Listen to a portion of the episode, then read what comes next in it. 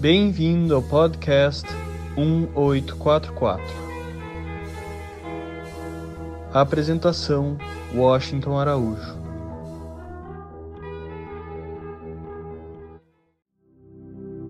Este episódio do podcast 1844 é dedicado à vida e ao pensamento do filósofo Arthur Schopenhauer. Este episódio será seguido por um próximo, abordando o mesmo tema. Em setembro de 1787, o mar amniótico que o envolvia se encapelou, jogando-o de um lado para outro e ameaçando a frágil ligação com a praia uterina. A água do mar recendia a raiva e medo. Ele foi invadido pelos amargos ácidos da nostalgia e do desespero. Acabaram-se para sempre os suaves e doces dias flutuando. Sem ter para onde ir e sem esperança de sossego, seus pequenos impulsos neurais dilataram-se e espocaram em todas as direções. O que se aprende quando pequeno, aprende-se melhor. Arthur Schopenhauer nunca esqueceu suas primeiras lições. Falso início. Ou, como Arthur Schopenhauer quase fora inglês. Arthur. Heinrich Florio Schopenhauer escandia cada letra. Arthur. Arthur era um excelente nome para o futuro chefe da importante empresa comercial Schopenhauer. Era o ano de 1787 e Johanna, a jovem esposa de Heinrich, estava grávida de dois meses quando ele resolveu. Se o filho fosse menino, ia se chamar Arthur. Homem honrado, Heinrich não permitia que nada viesse antes do dever. Exatamente como seus antepassados entregaram-lhe a direção da grande casa comercial Schopenhauer, ele a passaria para o descendente. Os tempos estavam difíceis, mas Heinrich tinha certeza de que seu futuro filho iria dirigir a empresa rumo ao século XIX. Arthur era o nome perfeito para o cargo. Escrevia-se igual nas maiores línguas europeias. Passaria com facilidade por todas as fronteiras do país. Mas, acima de tudo, era o nome inglês.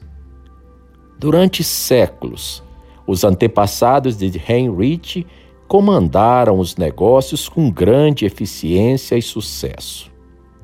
O avô hospedou Catarina, a Grande, da Rússia, e, para garantir seu conforto, mandou jogar conhaque no piso de todos os aposentes da hóspede e atear fogo para que ficassem secos e perfumados.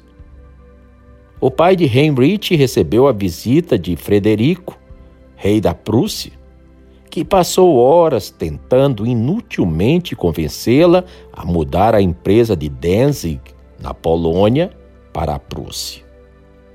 A direção da grande casa comercial estava agora com Heinrich, que garantia que um Schopenhauer com o nome de Arthur levaria a empresa a um brilhante futuro.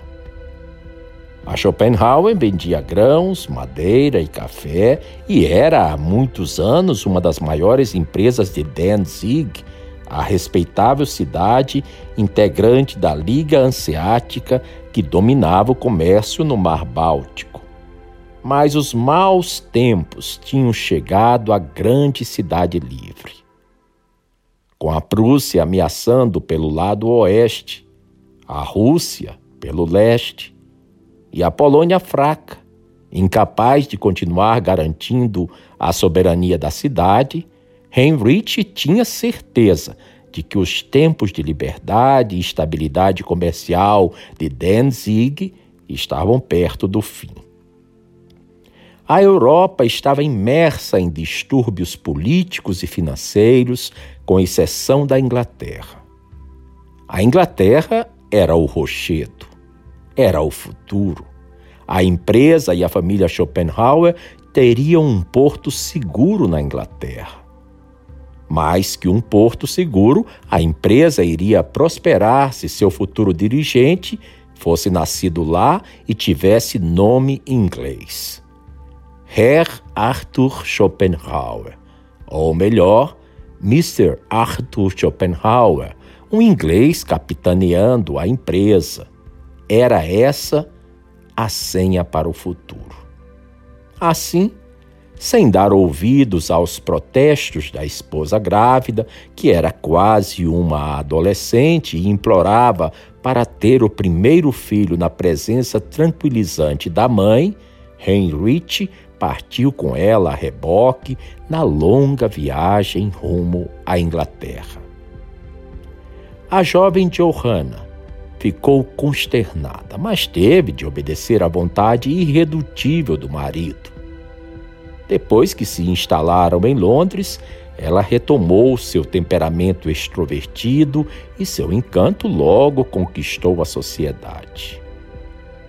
Escreveu em seu diário de viagem que recebeu muito apoio dos novos e simpáticos amigos ingleses e que logo se sentiu cheia de atenções. Atenção e carinho demais para o casmurro Heinrich, cujo ciúme logo se transformou em pânico. Nervoso, sentindo uma tensão que parecia prestes a arrebentar no peito, ele tinha de fazer alguma coisa.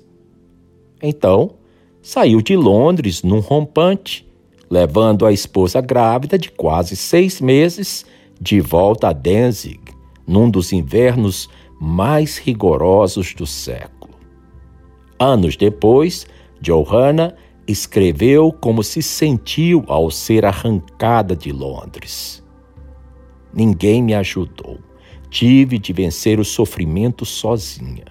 O homem me arrastou por metade da Europa para conseguir controlar a própria inquietação.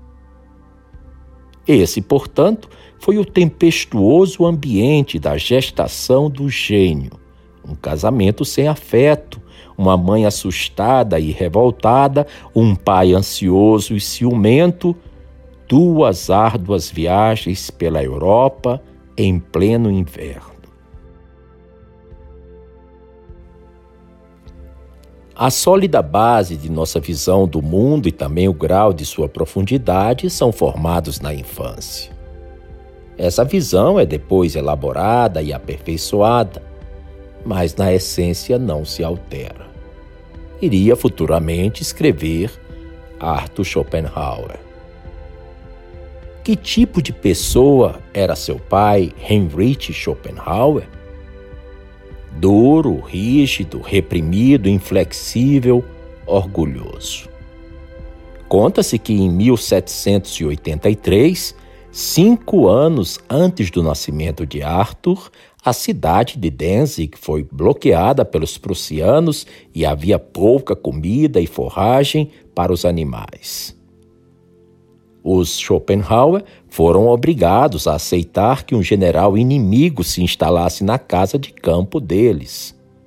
Como retribuição, o oficial prussiano ofereceu a Heinrich o privilégio de receber forragem para os cavalos. Mas ele respondeu: Minhas cocheiras têm bastante forragem e, quando acabar a comida dos cavalos, mando matá-los. E como era Johanna, a mãe de Arthur? Romântica, gentil, criativa, alegre. Embora toda a Danzig de 1787 achasse a união de Heinrich e Johanna um grande acontecimento, na realidade foi um trágico desencontro.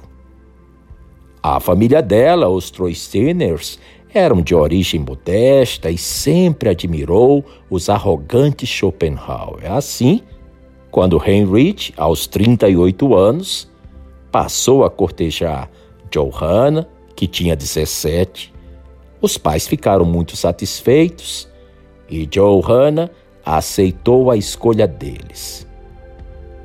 Será que Johanna achava seu casamento um erro?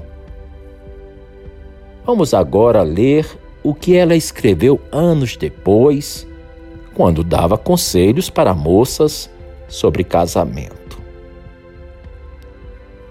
Toda moça que pensa em se casar fica atraída pelo esplendor, a distinção e o título obtidos através dos laços matrimoniais.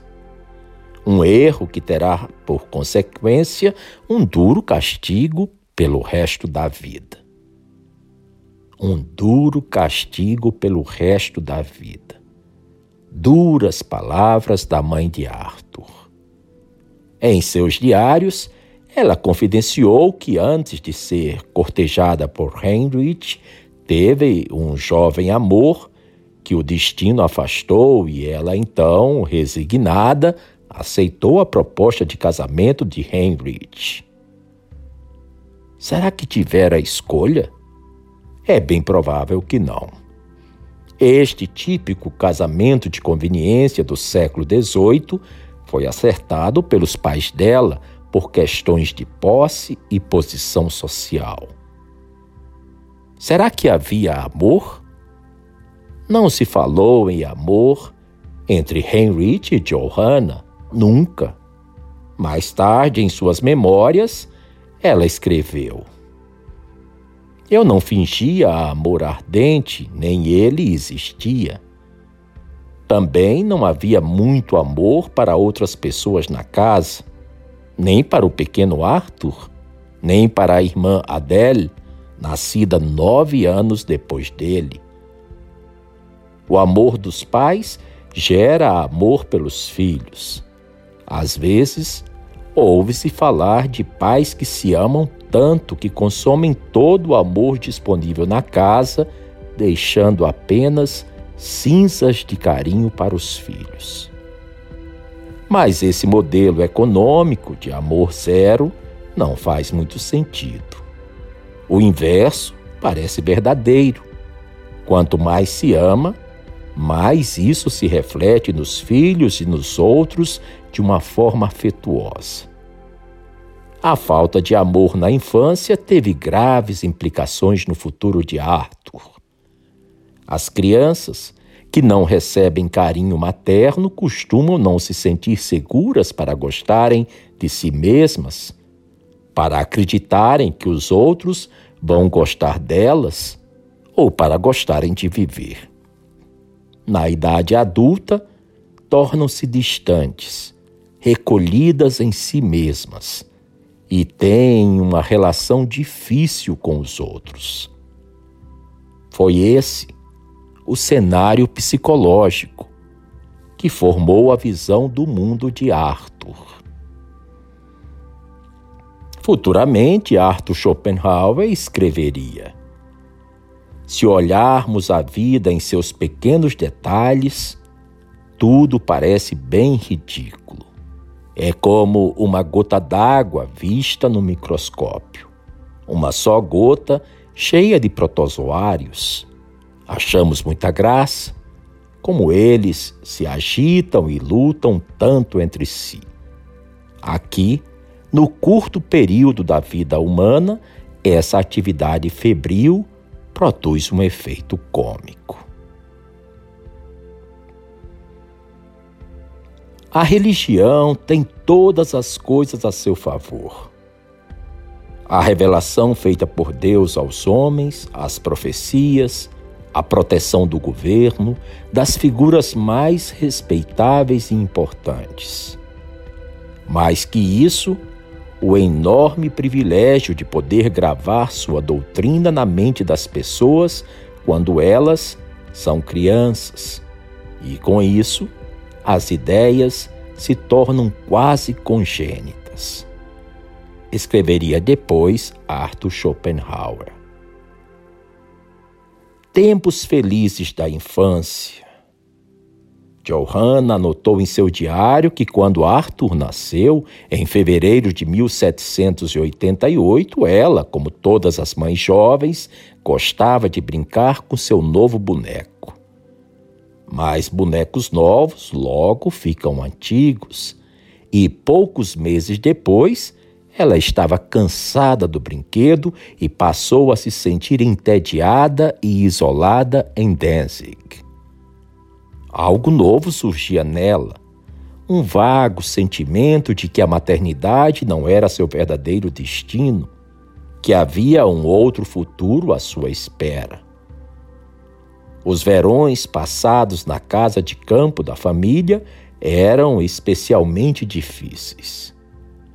Embora Heinrich, acompanhado de um padre, ficasse os fins de semana com ela, o resto do tempo passava sozinha com o bebê e as criadas.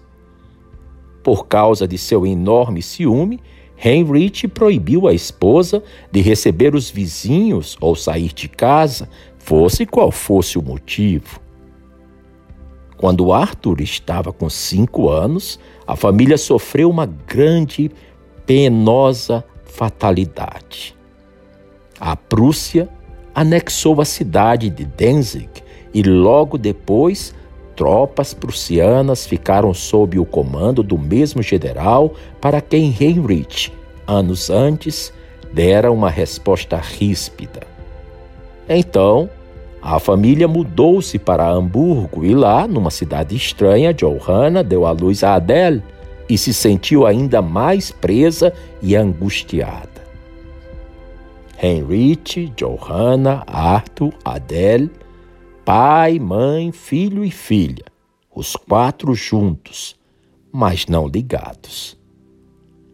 Para Heinrich, Arthur era uma crisálida que se transformaria no futuro chefe da casa comercial Schopenhauer. Heinrich era o pai tradicional que cuidava dos negócios e não pensava no filho, só iria entrar em ação e assumir seus deveres paternos quando Arthur saísse da infância. E a esposa? Que planos tinha para ela? Era a chocadeira do Schopenhauer, mas tinha muita vida, o que era um perigo. Por isso, ela precisava ser contida, protegida e reprimida. Johanna, o que achava disso? Tinha caído numa armadilha. Seu esposo e provedor tinha sido um erro mortal, seu triste carcereiro que consumiu sua energia. E o filho, Arthur? Não fazia parte da armadilha. Não era ele a tampa de seu caixão mortuário? Talentosa, Johanna queria cada vez mais se expressar e se realizar. E Arthur seria, infelizmente, uma triste recompensa para a auto-renúncia dela. E a filha caçula, Adele, receberia pouca atenção do pai. Teve papel secundário na cena familiar e iria passar a vida inteira como ajudante da mãe. Assim, cada um tomou seu rumo. O pai Cheio de ansiedade e angústia, buscou a morte 16 anos após o nascimento de Arthur. Subiu até o último andar do armazém da casa comercial e de lá saltou para as águas gélidas do canal Hamburgo.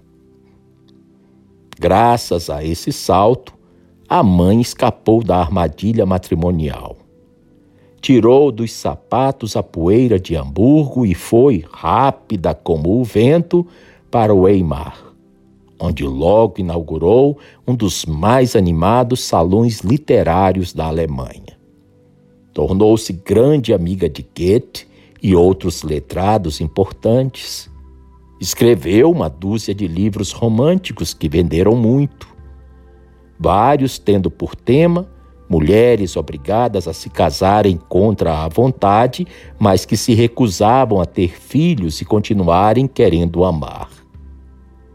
E o jovem Arthur? Seria um dos maiores sábios que já existiram. e um dos mais desesperados, que detestava a vida, e aos 55 anos escreveria. Poderíamos prever que, às vezes, as crianças parecem inocentes prisioneiros, condenadas não à morte, mas à vida, sem ter consciência ainda do que significa essa sentença. Mesmo assim, todo homem deseja chegar à velhice, época em que se pode dizer: hoje está ruim e cada dia vai piorar até o pior acontecer. Futuramente, Arthur Schopenhauer também escreveria: num espaço infinito, inúmeras esferas luminosas em torno das quais rodam dezenas de outras menores, quentes no centro e cobertas com uma cascadura e fria onde uma névoa bolorenta originou a vida e os seres conhecidos. Esta é a realidade, o mundo.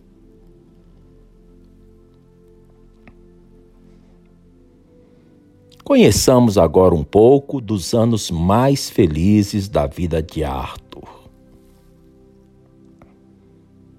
Quando Arthur fez nove anos, o pai concluiu que estava na hora de cuidar da educação do menino. O primeiro passo foi mandá-lo passar dois anos no porto francês de Havre, na casa de um colega de comércio, Grégory de Blesmer. Lá, Arthur teve de aprender francês, traquejo social e, como disse Heinrich, escolarizar-se nos livros do mundo. Um menino expulso de casa, separado dos pais aos nove anos? Quantas crianças não consideraram esse exílio um marco dramático na vida? Mais tarde, porém, Arthur viu esses dois anos como os mais felizes da sua infância. Algo importante ocorreu no Havre. Talvez, pela única vez na vida, Arthur se sentiu amado e gostou de viver. Passou anos lembrando com prazer do simpático casal Blesmer, com o qual conheceu algo parecido com o amor de pai e mãe. As cartas que escreveu para casa elogiavam tanto o casal que a mãe de Arthur precisou lembrar-lhe as qualidades e a generosidade do pai dele.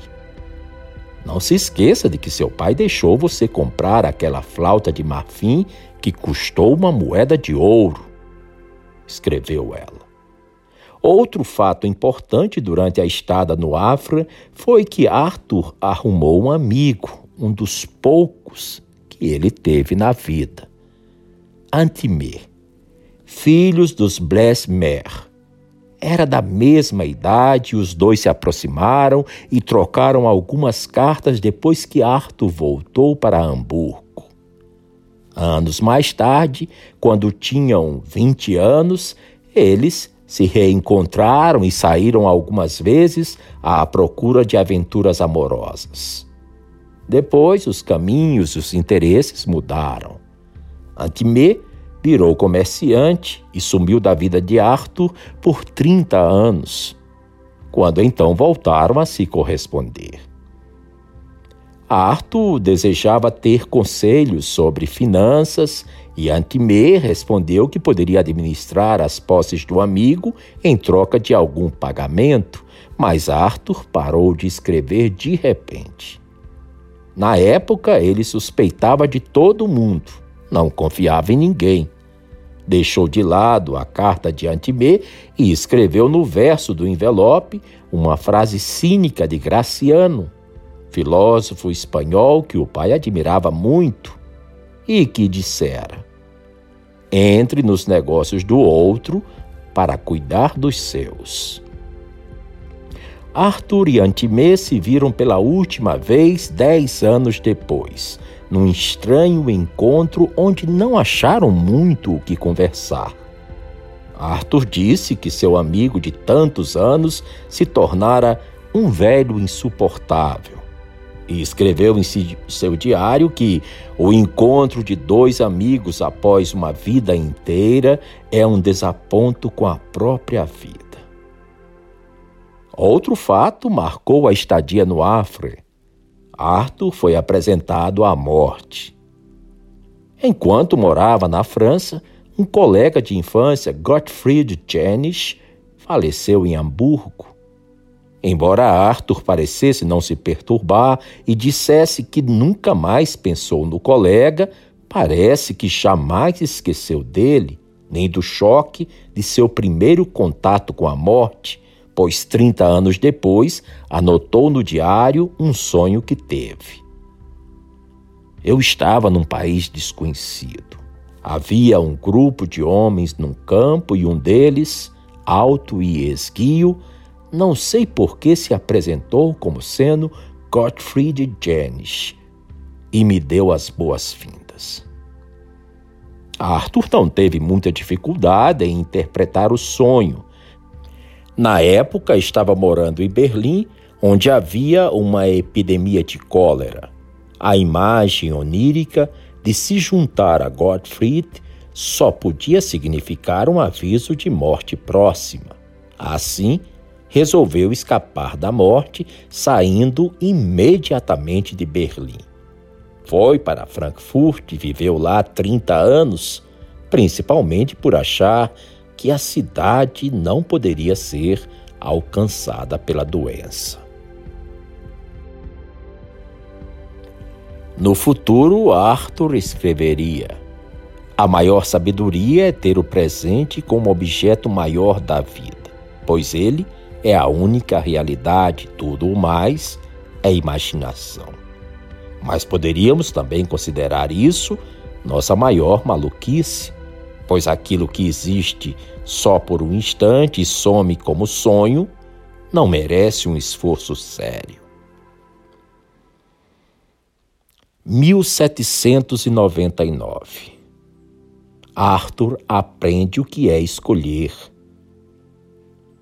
quando o menino Arthur, de 11 anos, voltou do Afre, o pai matriculou-o numa escola particular especializada em preparar futuros comerciantes.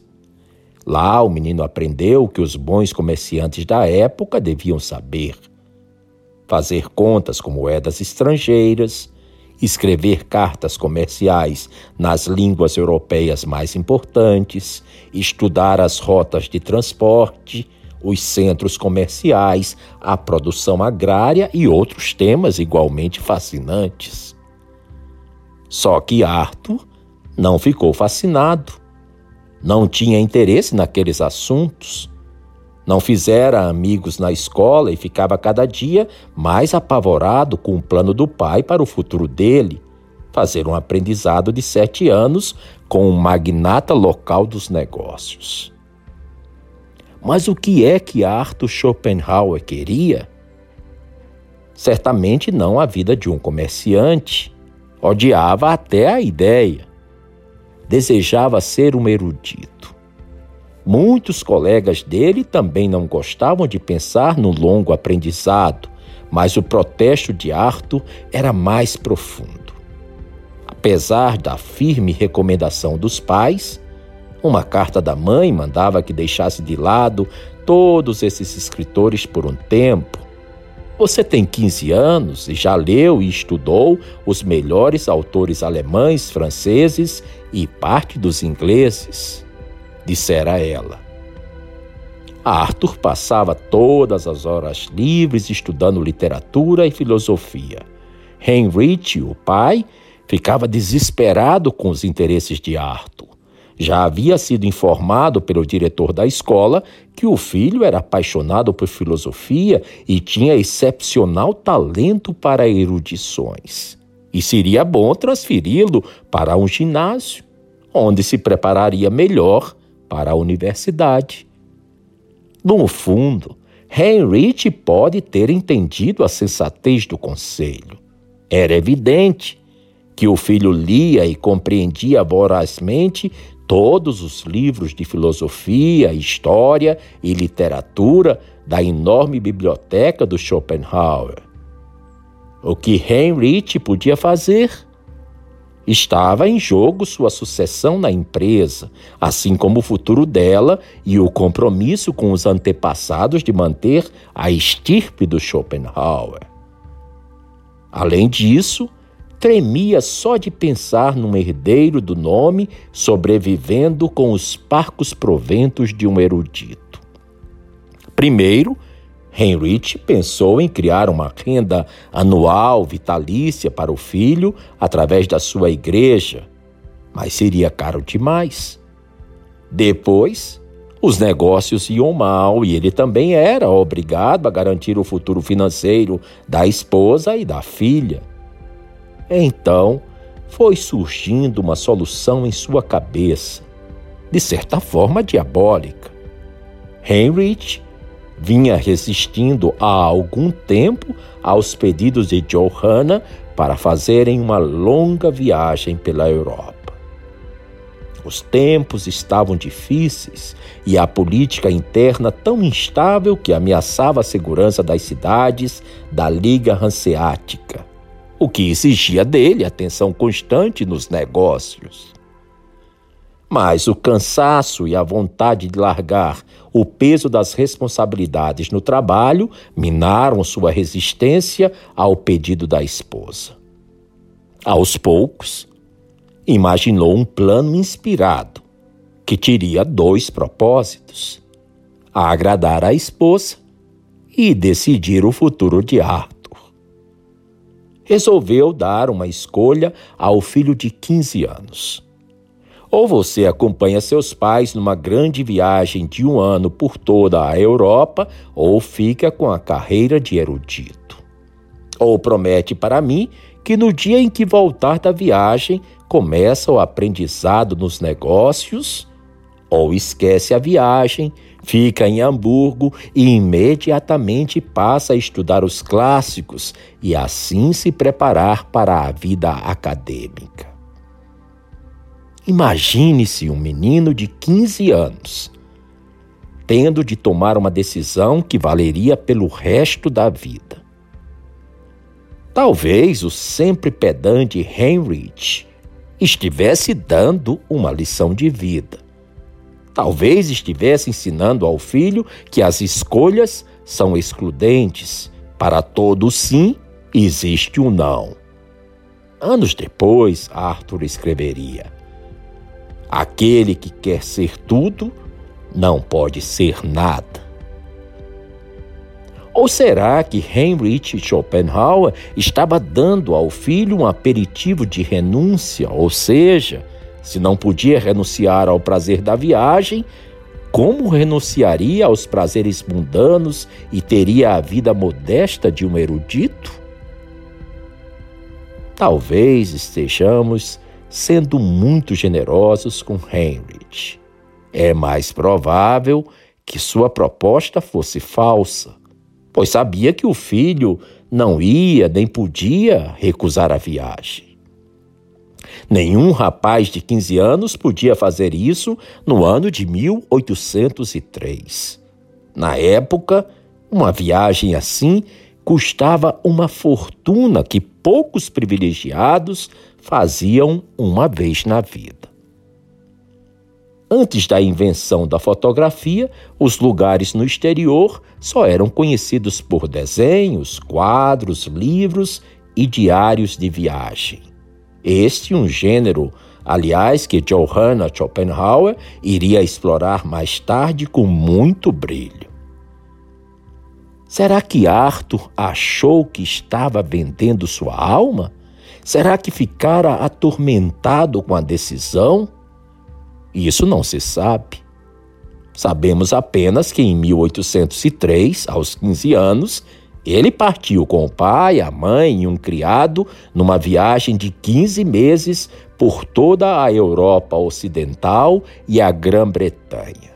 Adele, a irmã de seis anos, ficou com um parente em Hamburgo. Arthur registrou muitas impressões em seus diários de viagem, escritos, como pediram seus pais, e na língua do país visitado. Tinha enorme talento para línguas e, aos 15 anos, era fluente em alemão, francês e inglês, além de ter noções de italiano e espanhol. Acabaria dominando uma dúzia de línguas modernas e antigas e tendo por hábito, como quem visita sua biblioteca pode notar, fazer anotações nas margens dos livros na língua em que estes foram escritos.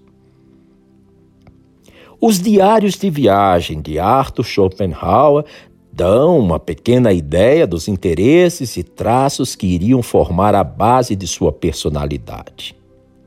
Um forte subtexto nos diários é a atração pelos horrores da humanidade. Com muitos detalhes, Arthur descreve cenas impressionantes de mendigos esfomeados na Westfália, multidões fugindo em pânico da guerra iminente. As campanhas napoleônicas estavam por começar. Os bandos de ladrões, batedores de carteira e bêbados em Londres, os grupos de saqueadores em Poitiers, a guilhotina exibida para o público em Paris de seis mil condenados às galés em Toulon, mostrados como animais no zoológico, acorrentados pelo resto da vida, em navios parados e arruinados demais para navegar. Arthur descreveu também a fortaleza em Marsella, onde havia estado o homem da máscara de ferro, e também o Museu da Peste, onde se lia a recomendação que as cartas enviadas das partes isoladas da cidade deviam antes ser mergulhadas em baldes de vinagre quente. E em Lyon, Arthur observou que as pessoas caminhavam indiferentes pelo mesmo lugar onde seus pais e irmãos foram mortos na Revolução Francesa. Arthur aperfeiçoou o inglês num colégio interno em Wimbledon, na Inglaterra, onde estudara Lord Nelson. Assistiu às execuções públicas e ao chicoteamento de marinheiros, visitou hospitais e asilos e andou pelos enormes e atulhados cortiços de Londres. Quando jovem, Buda morou no palácio do pai, onde foi poupado de conhecer os pobres do mundo. Só quando saiu do palácio pela primeira vez, viu os três grandes males da vida: os doentes, os velhos e os mortos. Descobrir a natureza trágica e terrível da existência fez com que renunciasse a tudo e buscasse alívio do sofrimento. A vida e a obra de Arthur Schopenhauer também foram profundamente influenciadas por essas visões precoces do sofrimento. Ele percebeu a semelhança de sua experiência com a de Buda e, anos depois, ao escrever sobre a viagem, disse: Aos 17 anos, sem educação escolar, entendi a miséria do mundo como Buda em sua juventude, ao ver a doença, a dor, a velhice, a morte. Arthur nunca teve uma fase religiosa, não tinha fé e, quando jovem, quis acreditar. Teve vontade de fugir de uma vida totalmente descrente. Mas se acreditasse na existência de um Deus, teria passado por dura prova na viagem pelos horrores da civilização europeia. Aos 18 anos, escreveu: É esse o mundo que dizem ter sido criado por um Deus? Não. Deve ter sido por um demônio. Depois, Schopenhauer escreveria: no fim da vida, a maioria dos homens percebe, surpresa, que viveu provisoriamente, que as coisas que largou como sem graça ou sem interesse eram justamente a vida, e assim Traído pela esperança, o homem dança nos braços da morte. 1807 Como Schopenhauer quase se tornou comerciante. A grande viagem da família Schopenhauer terminou em 1804 e Arthur, com 16 anos, cumpriu pesaroso a promessa feita ao pai e iniciou o aprendizado de sete anos com o senador Janisch, grande comerciante de Hamburgo. Passou a levar uma vida dupla, cumprindo todas as tarefas do aprendizado, mas, nas horas livres, estudava escondido as grandes ideias da história do pensamento. A figura do pai, porém, estava tão internalizada que o rapaz sentia muito remorso por esses momentos roubados. Nove meses depois, ocorreu o grande fato que marcou a vida de Arthur para sempre. Embora o pai tivesse apenas 65 anos, sua saúde mental piorava rapidamente. Ele parecia ciumento, cansado, deprimido e muito confuso. Às vezes, não conseguia reconhecer nem velhos companheiros. No dia 20 de abril de 1805, embora doente, conseguiu subir devagar até o último andar do armazém e jogou-se da janela no canal Hamburgo. Horas depois, seu corpo foi encontrado flutuando nas águas geladas.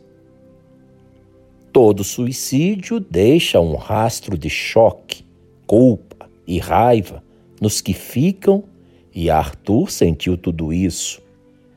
Imagine-se a complexidade de seus sentimentos.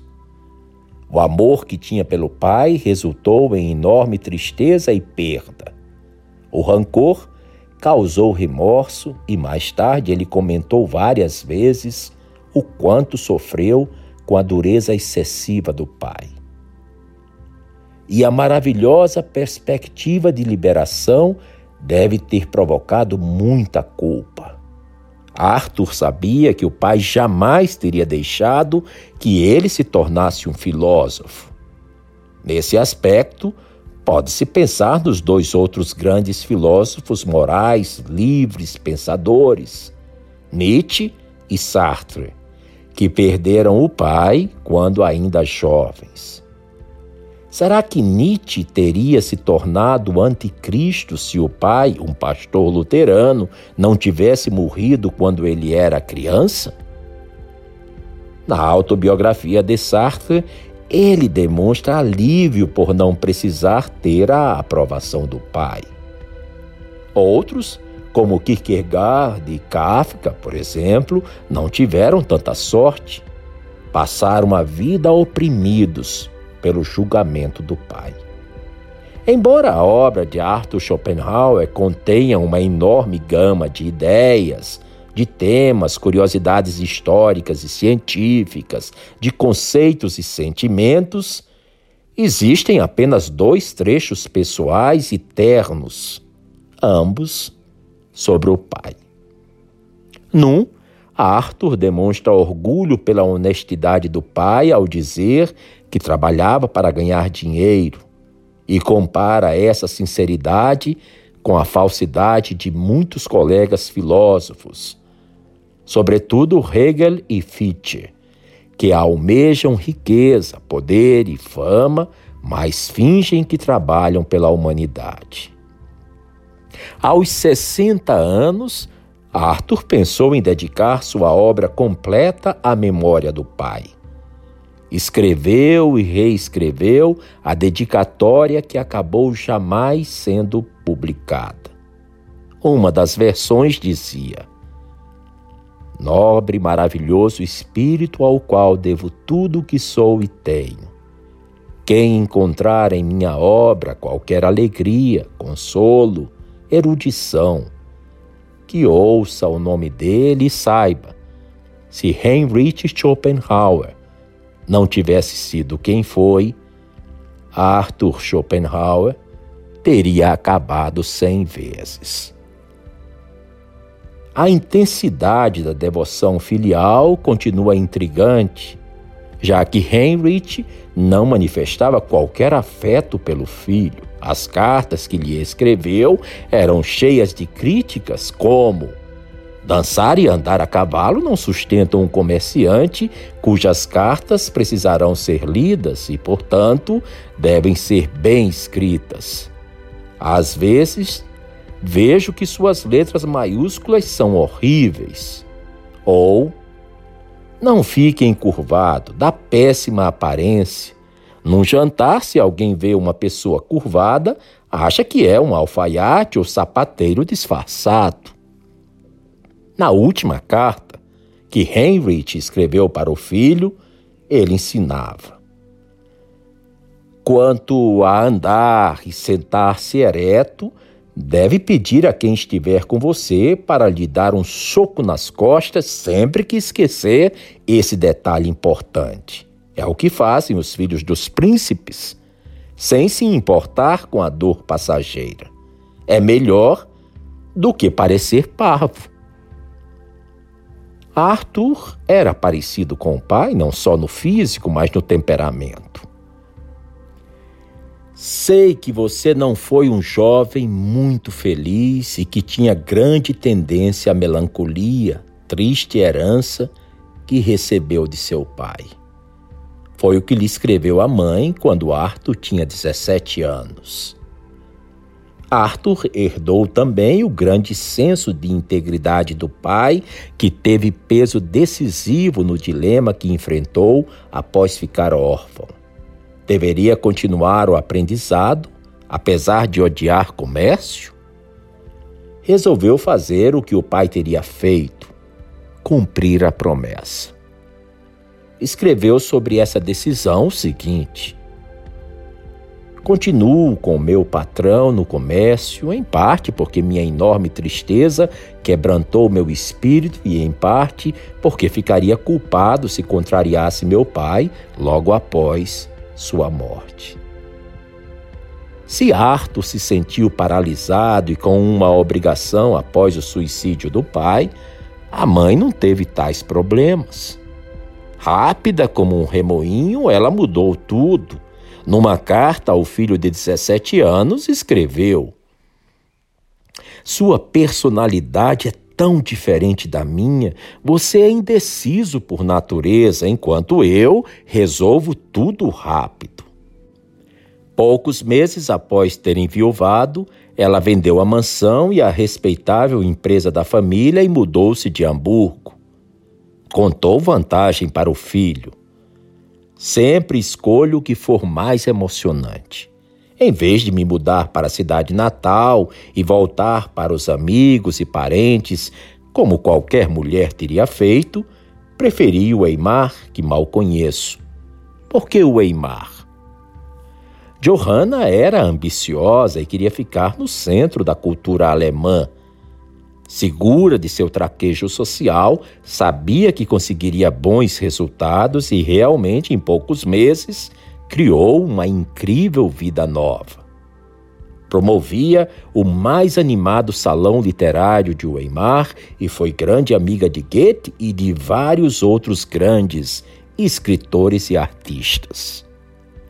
Logo se tornou também uma bem-sucedida autora de diários de viagem, relatando a excursão da família e uma viagem ao sul da França. Depois, por insistência de Goethe, passou para a ficção e escreveu uma série de romances sentimentais. Foi uma das primeiras alemães realmente liberadas e a primeira a se sustentar como escritora. Nos dez anos seguintes, Johanna se tornou uma renomada escritora. A Danielle Steele, do século XIX, e por várias décadas Arthur foi conhecido apenas como o filho de Johanna Schopenhauer. No final da década de 1820, ela lançou sua obra completa em 20 volumes. Apesar de ter sido considerada uma narcisista, graças principalmente à crítica severa do filho e de ter sido pouco carinhosa, não há dúvida de que liberou Arthur de sua escravidão e abriu-lhe o caminho para a filosofia. O instrumento de libertação foi uma carta decisiva que escreveu em abril de 1807, dois anos após o suicídio do marido. Ela escreveu: Querido Arthur, o tom calmo e sério de sua carta de 28 de março passou da sua para a minha mente, mostrando e revelando que você pode estar prestes a perder sua vocação. Por isso, tenho de fazer toda e qualquer coisa que possa salvá-lo.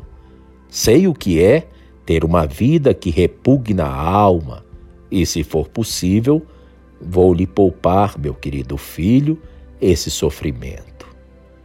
Ah, meu querido Arthur querido, como a minha opinião era tão pouco importante. O que você queria era, na verdade, o que eu mais desejava e lutei muito para que se realizasse, apesar de tudo o que se dizia contra mim. Se você não quiser entrar para a honrada classe dos fariseus, eu, meu caro Arthur, não quero colocar qualquer impedimento em seu caminho. É você quem deve buscar e escolher seu caminho. Depois eu aconselho e ajudo onde e como puder. Em primeiro lugar, tente ficar em paz consigo mesmo. Lembre que deve escolher algo que prometa um bom salário, inclusive porque será seu único sustento, pois não poderá viver só da sua herança. Se você já escolheu, me diga, mas a decisão deve ser sua. Se tem força e vontade de fazer isso, vou lhe dar todo o apoio. Mas não pense que a vida de um erudito é fácil. Eu vejo à minha volta, querido Arthur. É uma vida cansativa e complicada, de muito trabalho. Só o prazer dela faz com que seja interessante. Ninguém enriquece com esta vida. Um escritor sobrevive com dificuldade. Para ganhar a vida como escritor, é preciso escrever algo excelente. E agora, mais do que nunca, há falta de cabeças brilhantes. Arthur, pense bem e escolha.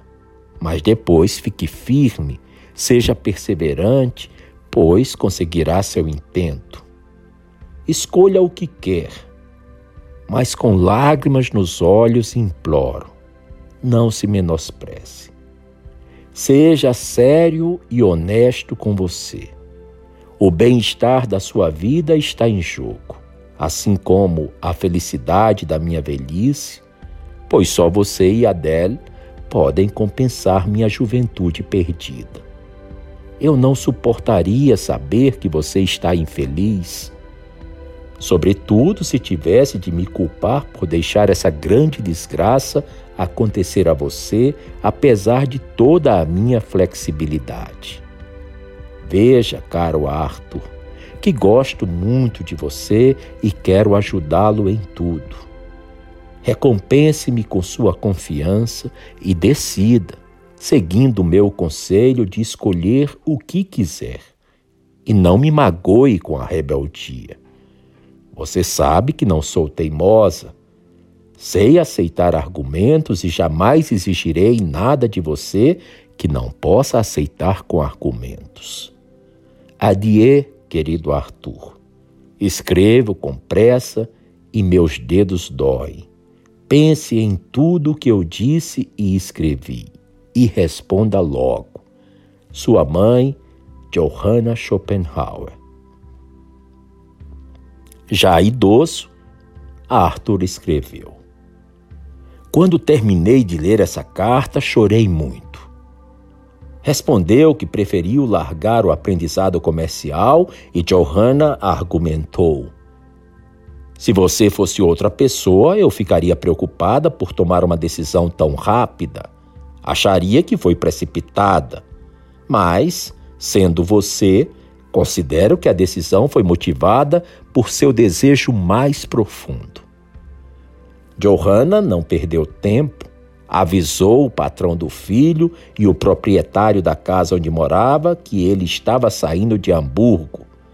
Providenciou a mudança e matriculou Arthur numa escola em Gotha, a 50 quilômetros da casa dela em Weimar.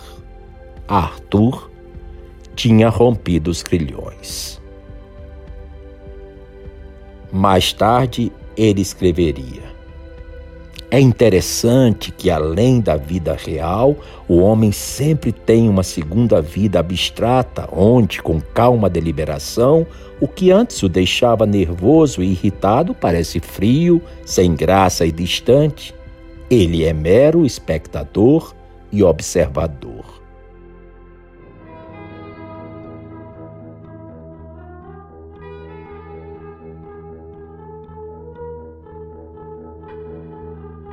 Você acabou de ouvir mais um episódio do podcast 1844. Agradecemos sua audiência e lhe convidamos para ouvir nosso próximo episódio semanal. Apresentação e comentários: Washington Araújo. Trilha musical composta por Ian Garbinato. Vinhetas: Diogo Garbinato.